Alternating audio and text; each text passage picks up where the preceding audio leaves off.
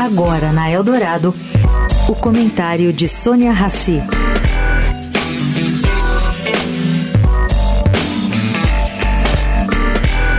Bom, gente, ontem, em entrevista ao portal Poder 360, o presidente do Banco Central, Roberto Campos Neto, foi claro. Ele afirmou que a taxa de juros deve ser reduzida nas próximas decisões do Copom, mas que o ritmo de redução não deve sofrer alteração.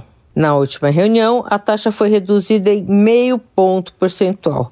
Esse tipo de informação não é habitual em presidente de Banco Central. Bom, ele argumentou também que os diretores do Banco Central consideram diversos fatores para embasar a decisão: expectativa de inflação, dinâmica da inflação, o hiato.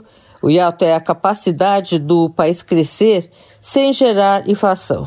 Pelo mercado, caro ouvinte, existe um certo consenso que a taxa de juros básica deve cair gradualmente até 9,5% e que a partir desse patamar a redução da taxa será bem mais lenta.